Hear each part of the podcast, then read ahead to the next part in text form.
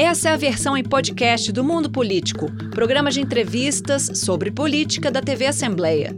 Olá, hoje no Mundo Político, as definições do PL para as eleições. Há menos de 100 dias para a abertura das urnas, a legenda do presidente Jair Bolsonaro busca estratégias para reverter o cenário de desvantagem apontado nas pesquisas e ainda tem pendências para definir o palanque no segundo maior colégio eleitoral do país. Candidaturas majoritárias próprias serão confirmadas em Minas? Eu vou conversar com o deputado federal e ex-ministro do Turismo, Marcelo Álvaro Antônio, pré-candidato do PL ao Senado. Deputado, bem-vindo ao Mundo Político, obrigado por atender nosso convite. O prazer é meu, fico feliz aqui pela oportunidade, o espaço de falar com vocês do mundo político e sei também é, do grande alcance que tem o programa. Prazer é nosso. Deputado, o senhor hoje está na condição de pré-candidato, então, do PL ao Senado por Minas Gerais. Eu gostaria de iniciar nosso bate-papo com o senhor nos contando quais são as suas principais propostas, né, caso o senhor venha a ser eleito aí para o Senado por Minas Gerais. Olha só, é, a gente precisa entender que o Senado Federal hoje ele é um grande anseio de toda a população brasileira para que seja um Senado Federal mais ativo, um Senado Federal é, mais combativo, que venha res, é, realmente exercer o seu poder moderador, um, um Senado que vá realmente representar né, a população brasileira, embora o Senado é uma representatividade do Estado. E todas as nossas propostas, obviamente, elas estão alinhadas com aquilo que pensam é, o presidente Bolsonaro, o nosso governo hoje. Estar no Senado Federal ali vai ser uma grande oportunidade de debater várias questões de Minas Gerais, como, por exemplo, a nossa infraestrutura, o nosso agronegócio, é, mas também debater é, as questões concernentes à nossa liberdade. E eu acredito que o Senado hoje precisa de homens e mulheres que tenham coragem, que não tenham rabo preso, de fazer o enfrentamento necessário para que cada um dos poderes da federação possa atuar dentro das quatro linhas. Né? A gente vê realmente aí é, algumas é, é, algumas invasões de poderes por parte é, de alguns ministros, por exemplo. O senhor pode Isso dar aí, exemplo, deputado, para a gente, de, de situações como essa que o senhor está pontuando? Posso sim. É, por exemplo, é, como que um ministro do Supremo Tribunal Federal, no caso aqui, e é bom deixar aqui bem claro a todos que eu respeito muito a instituição do STF, do Supremo Tribunal Federal. A questão aqui jamais ela é contra a instituição mas sim contra algumas ações, né, algumas ações individuais de alguns ministros. Eu vou dar um exemplo aqui, né, o, a indicação do diretor-geral da Polícia Federal, ela é feita é, por é, exclusivamente, constitucionalmente, pelo presidente da República. Isso é uma atribuição constitucional do presidente da República. Então, à medida que o presidente indicou um nome, eu acho muito temeroso um ministro, numa canetada, ele é, impedir que aquele nome fosse nomeado. Portanto, é, a Constituição brasileira ela diz que os poderes eles, eles têm que ser harmônicos, eles são individuais. E aí, me parece que numa canetada dessa, é, manda um recado o seguinte: olha, é, nós somos um poder que ele está superior ao outro nós somos um poder que você pode nomear o diretor da Polícia Federal desde que eu esteja de acordo. A gente sabe que não é bem assim. E a gente, então a gente precisa realmente de senadores é, que venham ter a coragem de enfrentar esse tipo de problema. E, obviamente, como eu disse aqui no, no, no início da fala, a gente precisa também de debater o avanço é, de infraestrutura do Estado, do agronegócio e de tudo aquilo que é de interesse é, de todos os mineiros. Deputado, o senhor comentou no início da sua, aí na sua fala é, desse papel que o Senado tem né, de representação dos estados. É, inclusive tem a divisão igualitária pelos estados, né, três cadeiras para cada unidade da federação. É, eu queria saber do senhor se o senhor acredita que Minas Gerais foi um estado, foi bem representado nesses últimos quatro anos. Aí eu vou até citar algumas, alguns pontos aqui. Em 2020, a gente teve a aprovação do ressarcimento da Lei Candir em valores muito menores do que se falava naquele momento, né, uma, um ressarcimento de 8,7 bilhões para Minas Gerais até 2037, sendo que a gente teve falas aqui de mais de 100 bilhões de reais. E agora a gente tem também o governo do estado preocupado com as perdas do ICMS sobre os combustíveis. Inclusive manifestou isso aqui na Assembleia, que a perda anualizada é de até 12 bilhões de reais. O senhor acredita que Minas está bem representado nesses últimos anos aí no Senado Federal? Não, de forma nenhuma. Eu acredito que Minas Gerais poderia estar muito melhor representado. Tanto na defesa das, das questões econômicas, você citou bem aí a questão da Lei Candir, a gente sabe que isso aí é um diálogo que precisa ser aprofundado é, com o Executivo Federal e também eu acho que o Senado Federal deixou muito a desejar exatamente no maior anseio das pessoas é que seja um Senado que realmente não vá ficar de quatro para outro poder. Então acho que o Senado em Minas ele poderia ter sido muito melhor representado do que foi nesses últimos quatro anos. E sem dúvida nenhuma a gente sabe que a importância de ter pessoas que têm comprometimento, primeiro, né, com as pautas que interessam o Brasil e também com as pautas que interessam, obviamente, o povo brasileiro. De ver um Senado Federal forte, um Senado Federal que tenha coragem de fazer tudo aquilo que é necessário para que é, essa, essas incongruências relacionadas a interferências de outros poderes elas possam ser sanadas.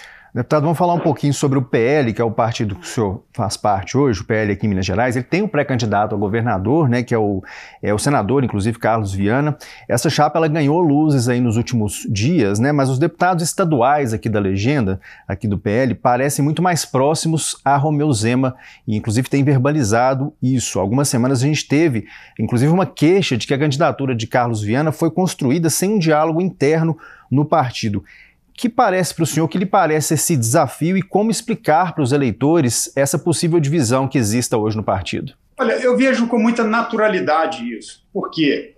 Porque é, esses deputados que se, se, sentiram insatisfeitos em dado momento né, pelo é, o lançamento da pré-candidatura do Viana, eles já há mais tempo eles já é, estavam e compunham a base de governo é, do governador Zema na Assembleia Legislativa.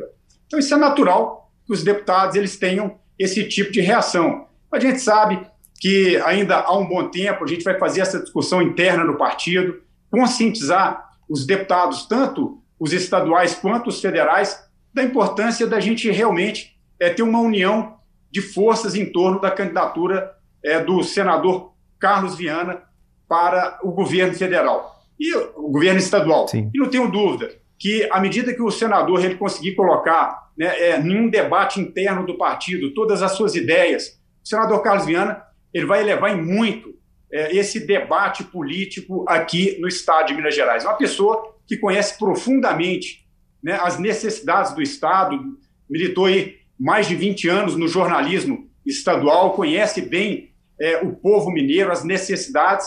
Eu tenho certeza que é questão de tempo para que esses deputados eles possam realmente agregar e a gente partir com um partido muito unido para essa, essa campanha que está por vir aí no ano de 2022. A candidatura do Carlos Viana é mesmo para valer? O próprio Bolsonaro emitiu sinais aí dias atrás, semanas atrás, de que ela poderia não chegar até o fim, poderia até não chegar à urna. Bom, eu vejo a candidatura do senador Carlos Viana, sempre acreditei, como uma candidatura irreversível. Uhum. Eu acho, é, quando eu digo eu acho, eu tenho certeza que o senador Carlos Viana, neste ano, ele vai sim disputar as eleições para o governo do Estado.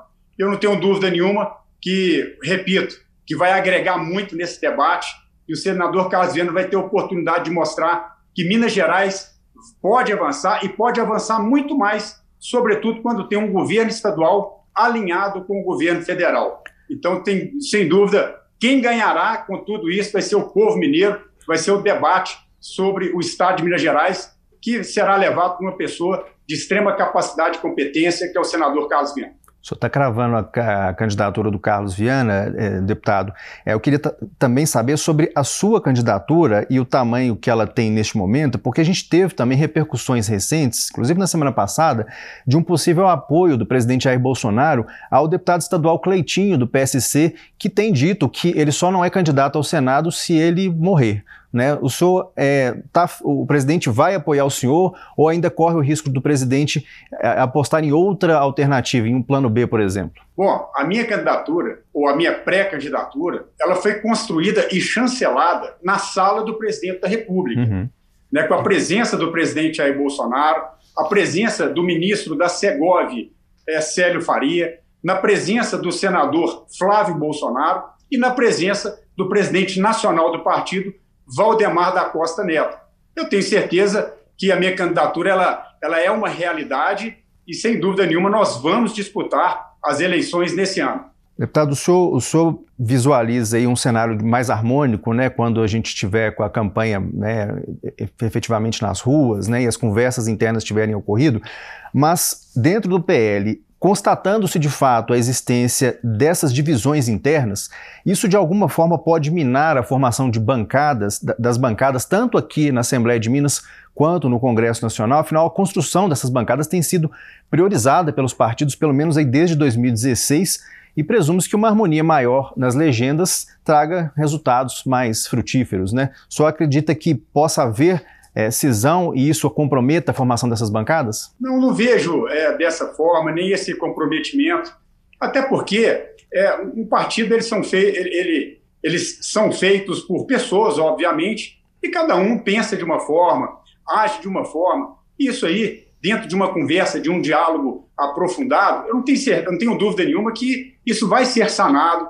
Né? Essas, é, é, talvez essas ideias por hora que se divergem uma da outra, isso aí vai ser, obviamente, debatido, entrar num consenso, e a bancada, tanto estadual quanto federal, ela vai de forma unida. Isso eu não tenho dúvida nenhuma. Vejo, repito, com naturalidade, nesse momento inicial, né, é uma preferência de um deputado, uma preferência diferente de outro deputado, mas sem dúvida nenhuma, numa mesa, nos olhos, com olhos nos olhos, a gente vai entrar num debate, a gente vai entrar num consenso e as bancadas vão seguir unidas em torno do bem que é para o Estado de Minas Gerais e o bem para o Brasil.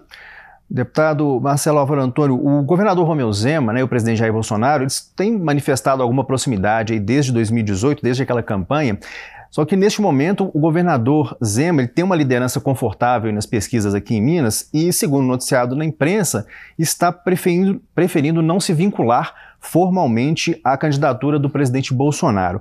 As negociações em torno né, dessa aliança, elas entre Bolsonaro e Zema, elas estão de fato concluídas, encerradas? Olha, é natural que no ambiente político, né, ainda mais nesse momento que as convenções se aproximam, o diálogo ele aconteça, né, e das mais variadas formas. O governador Romeu Zema, qual respeito muito, ele tem dito, dito por várias vezes que ele tem um pré-candidato a presidente no partido dele, né, que é o Luiz Felipe Dávila.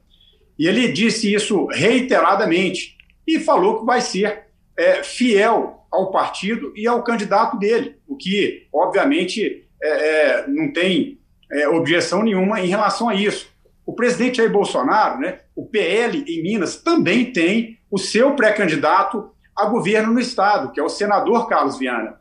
É, eu acredito que a gente tem que ter a consciência de que o, o nosso adversário é o mesmo, né? é combater o PT, é combater tudo aquilo que saqueou os cofres do Estado, que saqueou os cofres do Brasil. Portanto, nós estamos ao mesmo lado, mesmo campo político. Então, se essas candidaturas elas caminharem em separado, obviamente, o senador Carlos Viana é, pré-candidato e, e, também o candidato à reeleição, Romeu Zema, a gente fez com muita naturalidade e, obviamente, é, manter é, essa boa relação para que no segundo turno das eleições, quem sabe, possamos estar juntos. O, o, deputado, e como é que é a sua, a sua relação com o governador Romeu Zema? É difícil negociar com o Zema e, mais do que isso, é difícil negociar com esse entorno que está próximo do Zema? Aí a gente pode citar Matheus Simões, Igoreto. Como é que é o relacionamento que o senhor tem com esses entes políticos aí? Não, a minha relação com o governador Romeu Zema é uma relação é, muito tranquila, de muito respeito.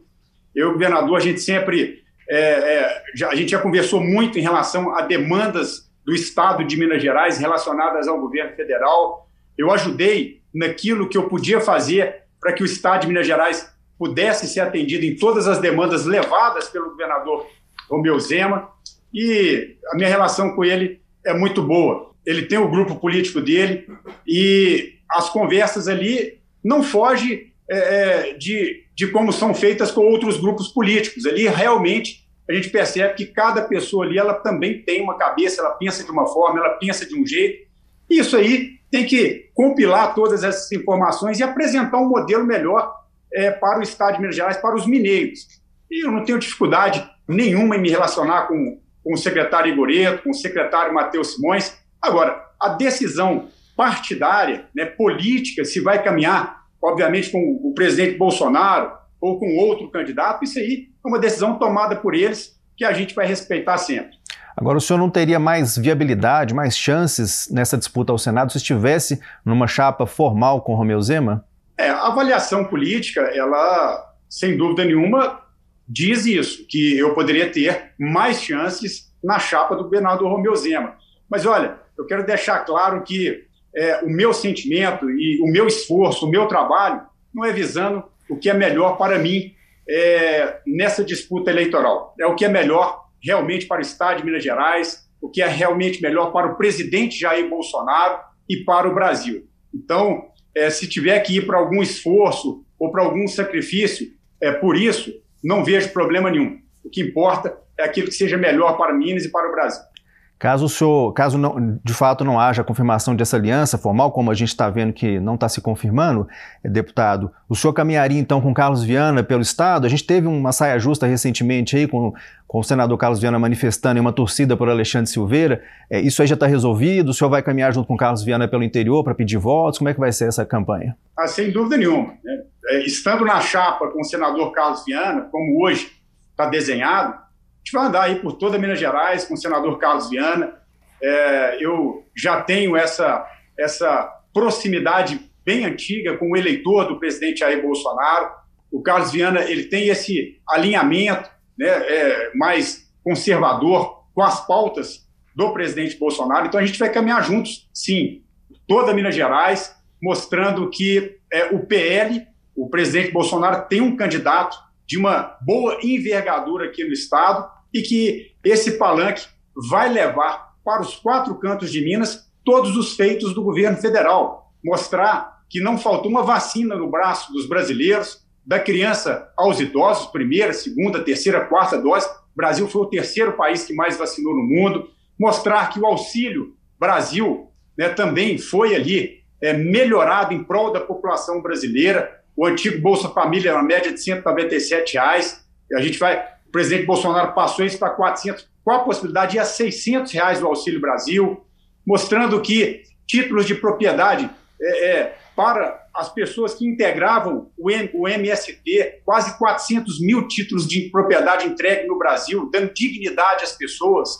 aproximando essa, essas pessoas que militavam no MST dos fazendeiros, fazendo essa boa amizade. Então, tem muita coisa que o governo federal realizou e que eu e o senador Carlos Viana vamos levar para os quatro cantos de Minas Gerais, porque eu acredito que essa guerra é uma guerra muito da comunicação. As, as pessoas precisam entender aquilo que o presidente Bolsonaro fez e o governo federal entregou nesses quatro anos de governo. Deputado, o senhor mencionou a questão do, do, do, aumento do Auxílio Brasil, né, que está aí em discussão, parece que vai ser votado nessa semana no Senado, já passou pela Câmara, é, e, e, tem outras, outras questões nesse projeto, né, de, de auxílio para caminhoneiro, para taxista e outros pontos ali. O senhor não teme que, é, passando esse projeto e vencido esse momento eleitoral, não se é, crie uma situação de, de desajuste nas contas públicas a partir do ano que vem? De forma nenhuma. O a economia brasileira ela é conduzida é, pelo ministro Paulo Guedes, que até então demonstrou uma capacidade muito grande é, em conduzir o Brasil na parte econômica. A gente percebe que o Brasil ele foi um dos países do mundo que melhor saiu da pandemia.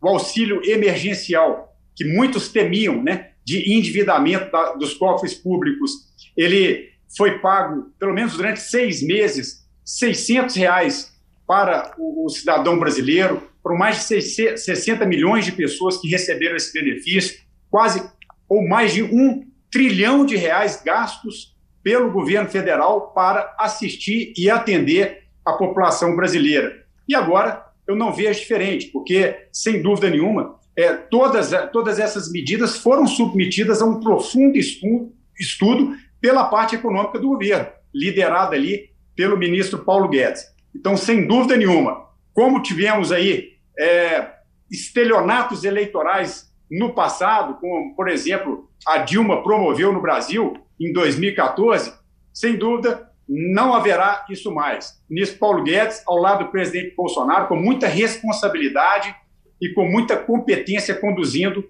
aí a economia brasileira, vai apresentar todos esses benefícios para a população brasileira mantendo as contas em ordem. Fazer só uma retificação, na verdade o projeto ele passou pela comissão especial na Câmara, né, o APEC, e ainda aguarda Sim. votação pelo plenário. A gente inclusive teve a proposta, é, uma tentativa de votação na semana passada, mas mesmo com 83% do quórum presente, o, o presidente Arthur Lira preferiu não colocar em votação, temendo ali uma possível derrota, né, deputado?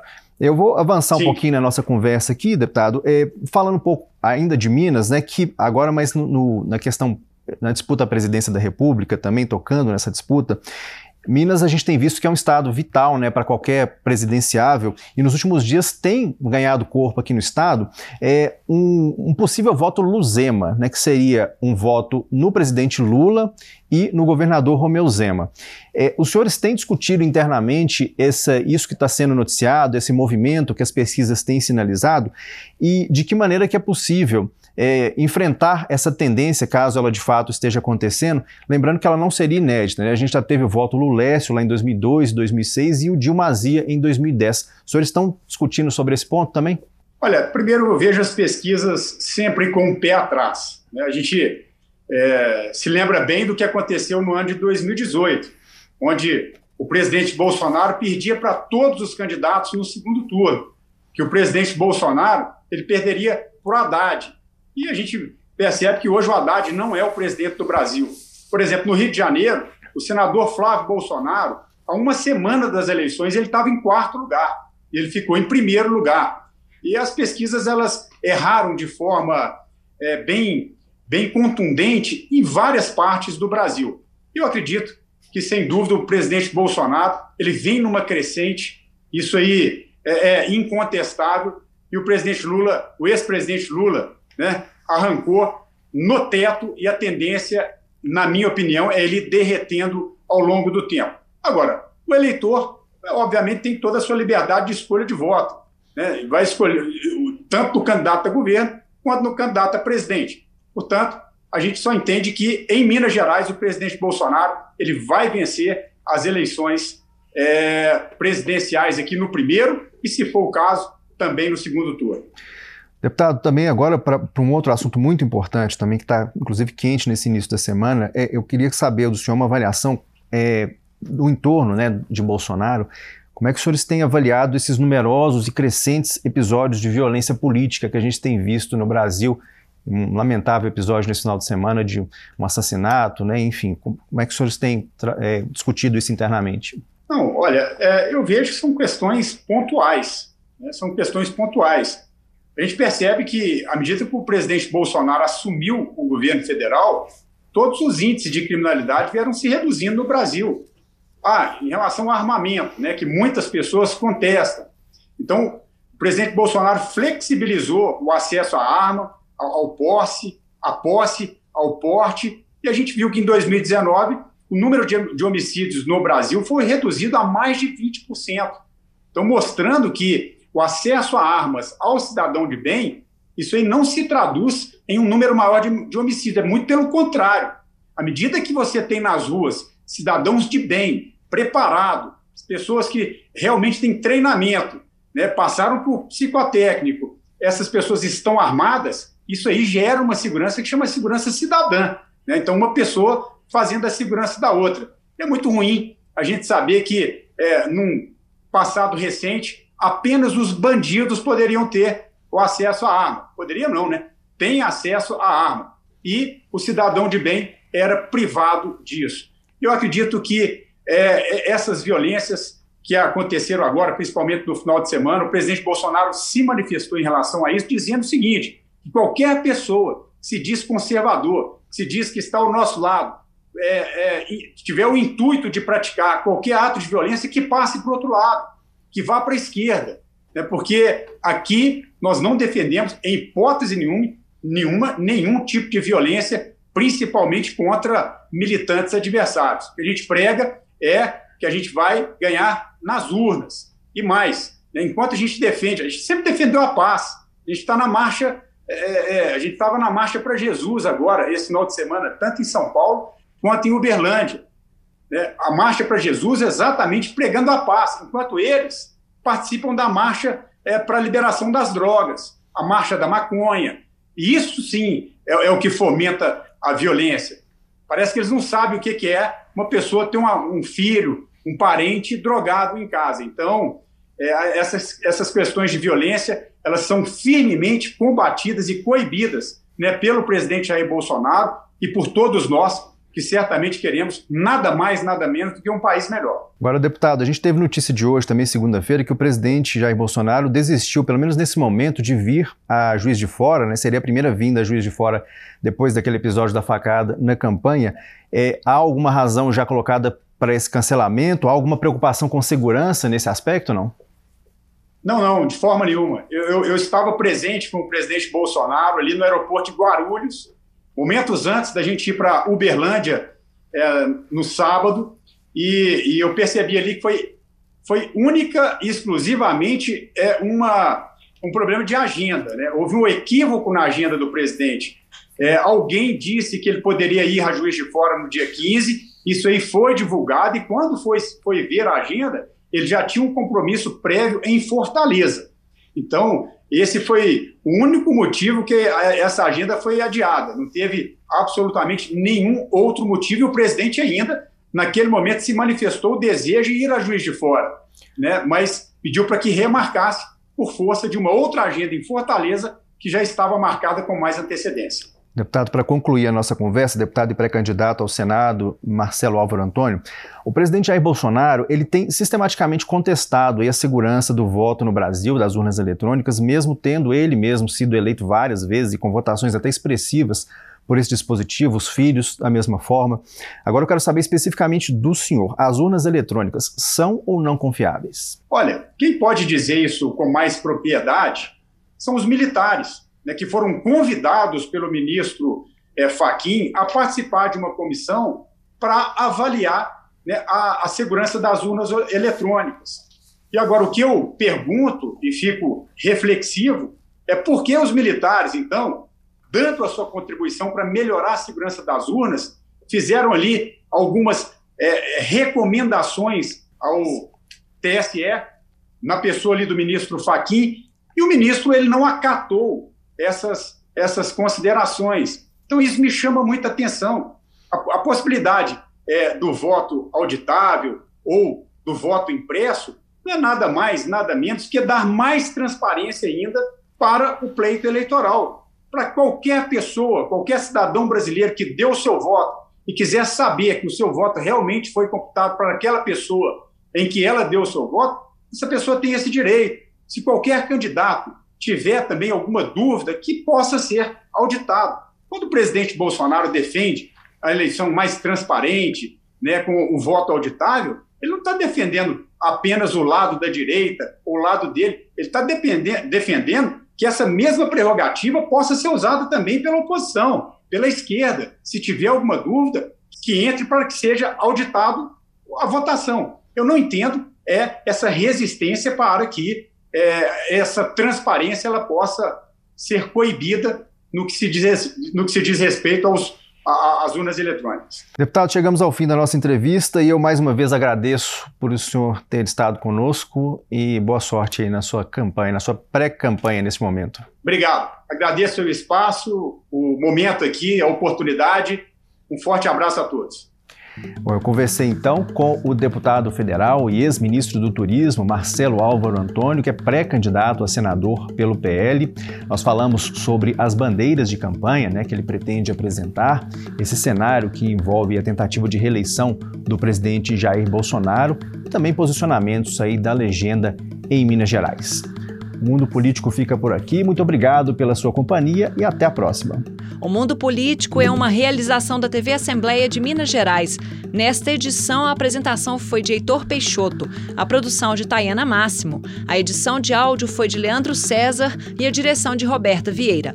Você pode seguir o Mundo Político nos principais tocadores de podcast. Assim você não perde nenhuma edição do programa.